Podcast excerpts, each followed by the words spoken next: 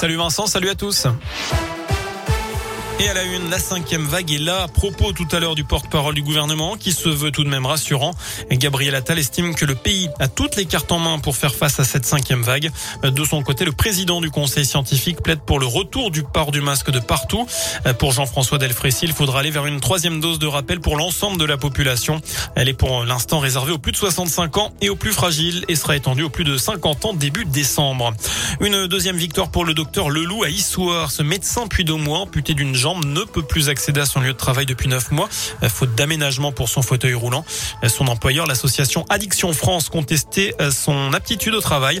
Les prud'hommes avaient donné raison au médecin une première fois et l'employeur a été une nouvelle fois débouté même par la cour d'appel de Rion. Elle affirme que le médecin est apte à exercer et que son employeur ne peut se soustraire à ses obligations légales vis-à-vis -vis du handicap.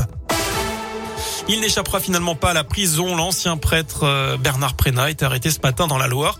Il avait été condamné en 2020 à 5 ans de prison ferme pour des agressions sexuelles sur mineurs, euh, commises d'ailleurs entre 71 et 91. C'était dans le diocèse de Lyon.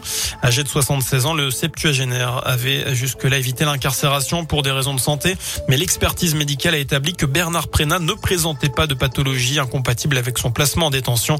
Il a été présenté cet après-midi à un juge et incarcéré dans la foulée à la maison d'arrêt de la Talaudière. Les stations de ski déjà en manque de saisonniers après un hiver 2020 bousculé par le Covid.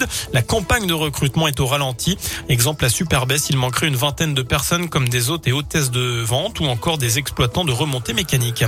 Enfin, c'est toujours un événement dans la région, l'arrivée du Beaujolais nouveau.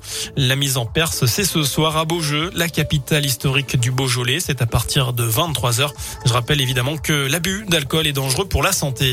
Voilà pour l'essentiel de l'actu sur Passez une excellente soirée. Je vous laisse en compagnie de Vincent et de Nico.